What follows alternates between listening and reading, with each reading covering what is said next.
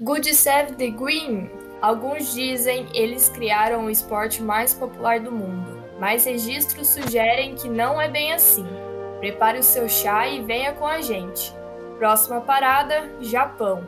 O Planeta em Tóquio está no ar o seu podcast sobre as Olimpíadas de Futebol Feminino.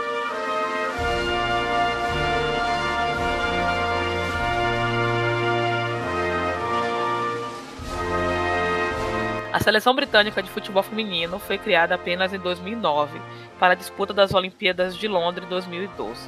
Na Tóquio 2020, as britânicas chegam à sua segunda participação olímpica e buscam sua primeira medalha no torneio.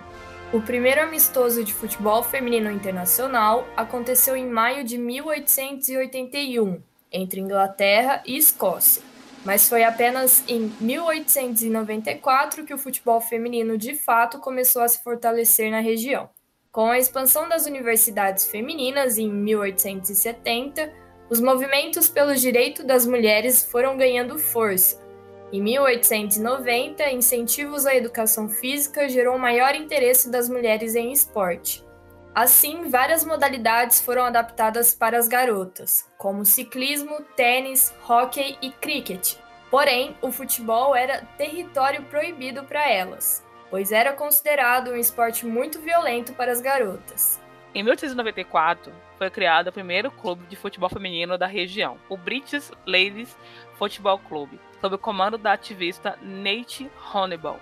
À época, Nate declarou, entre aspas, eu fundei a associação com o intuito de provar ao mundo que as mulheres não são criaturas ornamentais inúteis que os homens têm pintado. Fecha aspas. Nate Honeyball era um codinome da capitã da equipe Mary Hudson, considerada por muitos como a mãe do futebol. Junto com Mary, outra mulher foi essencial para o desenvolvimento da modalidade no Reino Unido, a escocesa Lady Florence Dixie, uma aristocrata que presidia e financiava a equipe. Apesar de toda a resistência encontrada, o British Ladies saiu em torneio pelo Reino Unido, chegando a disputar mais de 100 jogos pela ilha. E mesmo que a mídia fizesse uma massiva campanha contra o time, elas levaram a bandeira de direitos femininos por todo o país e promoveram a modalidade, ao plantar sementes no Reino Unido. A equipe durou apenas dois anos. Após isso, o futebol feminino britânico só voltou a ganhar força durante a Primeira Guerra Mundial. Em 1917, surgia o lendário Dick Cass Ladies FC do norte da Inglaterra. A equipe se tornou um fenômeno em todo o Reino Unido, atraindo milhares de pessoas para os seus jogos no Box Day de 1920. 53 mil pessoas assistiram o duelo da equipe contra o St. Ellen no Goodson Park, enquanto 14 mil se exprimiam do lado de fora do estádio. O sucesso do time era tanto que passou a incomodar para frear o crescimento do futebol feminino, a federação proibiu a prática da modalidade no país. A proibição durou até 1971. No dia 18 de novembro de 1972, Escócia e Inglaterra jogaram sua primeira partida oficial, 91 anos depois do primeiro amistoso entre as equipes. As escocesas foram superadas pelas inglesas por 3 a 2. Em meados de 1993, a Associação Inglesa de Futebol passou a administrar a equipe feminina. Já a Federação Escocesa assumiu a administração do time apenas em 1998. A Irlanda do Norte jogou sua primeira partida oficial em 1973 contra a República da Irlanda. Foi na década de 90, com a criação da Copa do Mundo Feminina da FIFA, que a modalidade decolou de vez no Reino Unido os países passaram a criar suas ligas nacionais e manter uma seleção principal. Junto com o crescimento, as rivalidades locais se intensificaram. Em 2012, durante a primeira participação britânica nos Jogos de Verão, uma polêmica cercou a equipe enquanto as escocesas Little e a Ifa Magic se recusaram a cantar o hino britânico Good Save the King, gerando revolta entre os torcedores do Reino Unido. O clima só piorou entre as federações. Em 2016, a Federação Inglesa não conseguiu aproveitar o terceiro lugar conquistado pela Inglaterra na Copa do Mundo de 2015 no Canadá. Isso porque a Escócia, País de Gales e Irlanda do Norte se recusaram a formar uma equipe com a Inglaterra. e não deram a chancela para a equipe britânica ser representada apenas com as jogadoras inglesas. Para a edição de 2020, as diferenças foram colocadas de lado e as federações decidiram em comum acordo que na Copa da França de 2019 a Inglaterra representaria o time Grã-Bretanha na busca pela vaga olímpica. As inglesas terminaram a competição na quarta colocação, garantindo assim a presença do time Grã-Bretanha nos Jogos Olímpicos de Tóquio. A boa participação da Inglaterra na Copa América e o sucesso da audiência registrados nos jogos do time levaram o governo britânico a assinar uma lei que obriga a transmissão dos jogos de futebol feminino em TV aberta para todo o Reino Unido. Dados apontam que a Copa do Mundo Feminina foi vista por mais de 28 milhões de pessoas na Inglaterra. Na semifinal contra os Estados Unidos, a audiência foi de mais de 11 milhões de espectadores, a maior da história da modalidade no Reino Unido. Em 2020, um amistoso da seleção inglesa feminina contra a Alemanha colocou 77.768 pessoas no estádio de Wembley. Recentemente, a Irlanda do Norte conseguiu a classificação para disputar seu primeiro torneio oficial, e a Escócia jogou sua primeira Copa do Mundo em 2019, na França, o que mostra a evolução do futebol feminino na região. Bom, a bola da vez agora é o time olímpico da Grã-Bretanha e Irlanda do Norte popularmente conhecido como Team GB. Esse time pode ser composto por atletas dos seguintes países: Inglaterra, Escócia, País de Gales e Irlanda do Norte. Aqui eu queria fazer um convite para que todos lessem o texto que eu escrevi, que está no Medium de primeira, que fala sobre o cenário da convocação olímpica do time de B. Lá eu explico como aconteceu o acordo para poder utilizar a classificação da Inglaterra na Copa do Mundo de 2019, que permite a participação na Olimpíada de Tóquio, né? Falo também como foi o ciclo, como deu a construção aí de, de escolher treinador, como foram as movimentações, falo um pouco das características de jogadoras, então tá bem interessante, tá bem completo. Quem tiver interesse, confere lá no Medium do de primeira. Agora vamos falar um pouco mais aqui sobre o time de B, que tem um histórico recente de apenas a segunda participação né, em Jogos Olímpicos. A primeira foi justamente em 2012, quando os Jogos foram em Londres, na Inglaterra, e a equipe foi eliminada nas quartas de final. O time de B é comandado por uma norueguesa, a Reg Riise. Ela assumiu o comando em março de 2021, um mês depois de assumir interinamente a seleção da Inglaterra. O histórico dela, até o momento, é nulo de jogos oficiais, né? Nós tivemos nessa última semana um jogo treino lá no Japão, de portas fechadas, em que o conjunto derrotou a seleção da Nova Zelândia por 3 a 0, mas de jogo oficial mesmo, o primeiro vai ser na Olimpíada de Tóquio. O time de B está no grupo E, ao lado de Japão, Canadá e Chile. A RIS anunciou sua lista de convocadas, então vamos a elas. As goleiras Ellie Roebuck e Carly Telford. Defensoras Millie Bright, Lucy Browns, Rachel Daly, Steph Houghton, Demi Stokes e Leah Williamson. Meio-campistas Sophie Ingle, Kim Little, Jill Scott, Kira Walsh, Caroline Weir. E no ataque temos Lauren Hemp, Frank Kirby, Nikita Paris, Georgia Stanway e Ellen White. Inicialmente a gente tinha quatro suplentes, mas com a mudança do elenco oficial de 18 para 22 jogadoras, essas jogadoras foram então integradas ao elenco. São elas a goleira Sandy McVer, a defensora Lottie Wubenoy, a meio-campista Nive Charles e a atacante Ella Toon. Um porém aqui nessa convocação é a goleira Karen Bardsley, do OL Reign dos Estados Unidos. Ela foi convocada entre as 18, mas ela acabou tendo uma lesão e não se recuperaria a tempo, então ela foi substituída pela Telford. Para falar agora sobre a capitania, a Reg Rice divulgou que a equipe terá três capitãs e elas revezarão a abraçadeira com o passar dos jogos. São elas a Steph Houghton, a Kim Little e a Sophie Ingle como a gente não teve nenhum jogo oficial com transmissão mesmo das comandadas pela RIS, a gente está um pouco assim no escuro quanto à forma de jogar da equipe. Então eu não vou me arriscar aqui, é, vou dar então uma pincelada em algumas atletas convocadas. No gol, a titular do time será muito provavelmente a Ellie Roebuck, jovem goleira que fez uma temporada muito boa pelo Manchester City, né? Ela já é a titular da seleção da Inglaterra, então acredito que ela assuma a titularidade em Tóquio.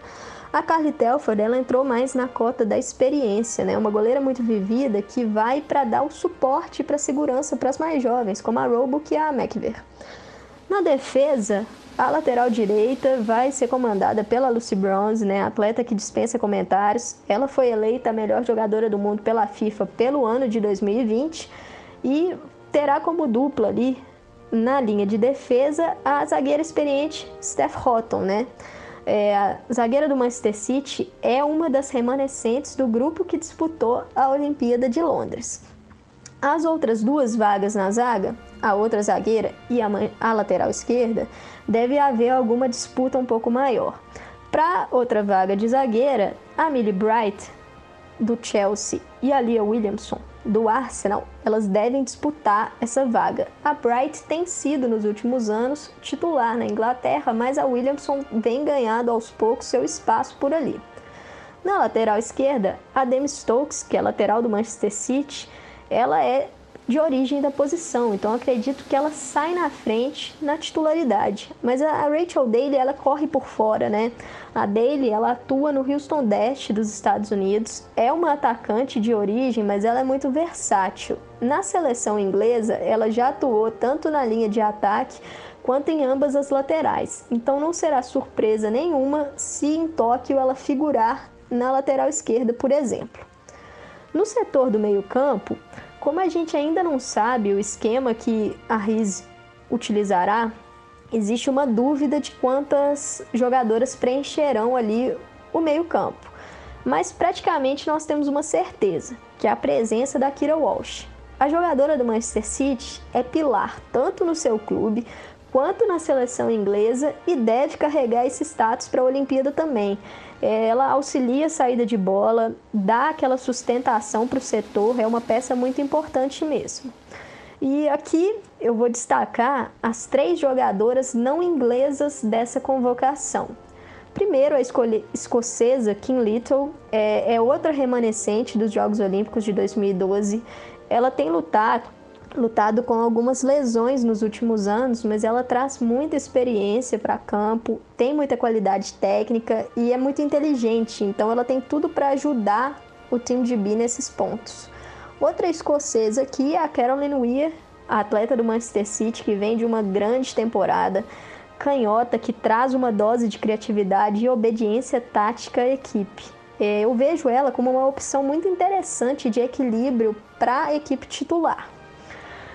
Outra jogadora é a galesa Sophie Ingle. A atleta do Chelsea traz para a mesa muita versatilidade, né? Ela pode atuar como primeiro volante ali, mas ela também pode atuar na zaga e de forma muito competente. Finalizando o setor, nós temos Jill Scott, outra remanescente do elenco de 2012. É uma atleta muito experiente, mas assim, inicialmente eu não vejo ela como uma opção para ser titular da equipe. Passando para o ataque, a Riz conta com boas opções. O meu destaque aqui vai para Fran, Fran Kirby, a atacante do Chelsea, que vem de um ano mágico, foi eleita melhor jogadora da temporada inglesa, fez assim uma temporada fenomenal comandando o ataque da equipe. A Kirby é muito versátil, ela pode atuar tanto pelas pontas quanto por dentro, então ela também pode ser uma opção para preencher o meio-campo. A Ellen White deve iniciar no comando do ataque. A centroavante do Manchester City também esteve presente em Londres 2012 e é a esperança de gols dessa equipe.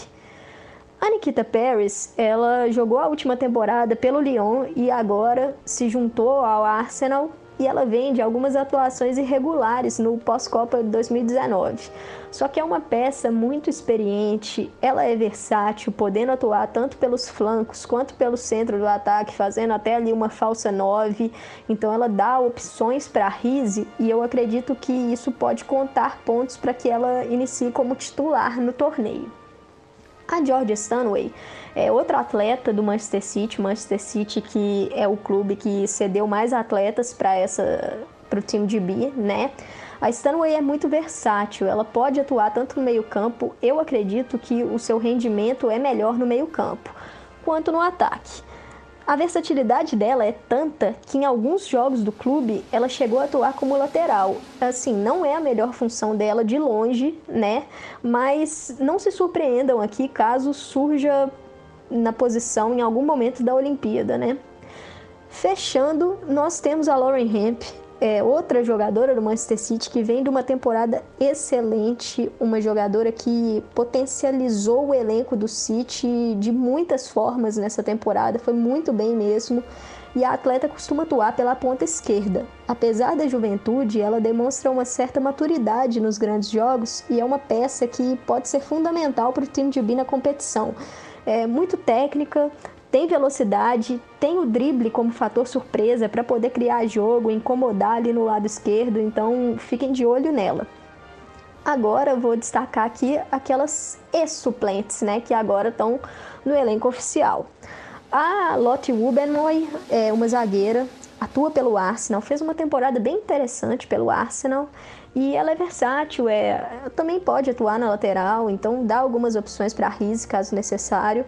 A Nive Charles é uma meio-campista do Chelsea, se destacou nessa temporada, né? Era reserva lá, acabou despontando na parte final, sendo utilizada muitas vezes como lateral, então ela também traz essa versatilidade para campo. E a Ella Toon, atacante do Manchester United, é, costuma circular também pelo setor de campo, é uma atleta inteligente. É, Junto delas temos a Sandy McVer, a goleira, e é uma lista que inicialmente de suplentes muito jovem, então acredito que ela foi pensada muito em dar experiência para essas atletas, pensando já no pós-olímpico.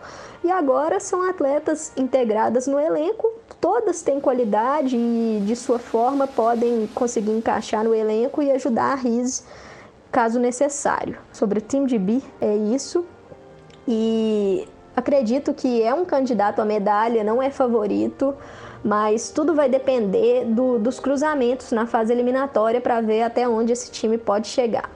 Nesta edição, 19 das 22 atletas convocadas para representar o time Grã-Bretanha são inglesas. Apenas as escocesas Caroline Weir e Kim Little e a galesa Sophie Ingle foram convocadas como representantes dos outros países que formam a ilha. A Grã-Bretanha faz sua estreia na competição no dia 21 de julho, às 4h30 da manhã, horário de Brasília, contra o Chile no Sapporo Dome.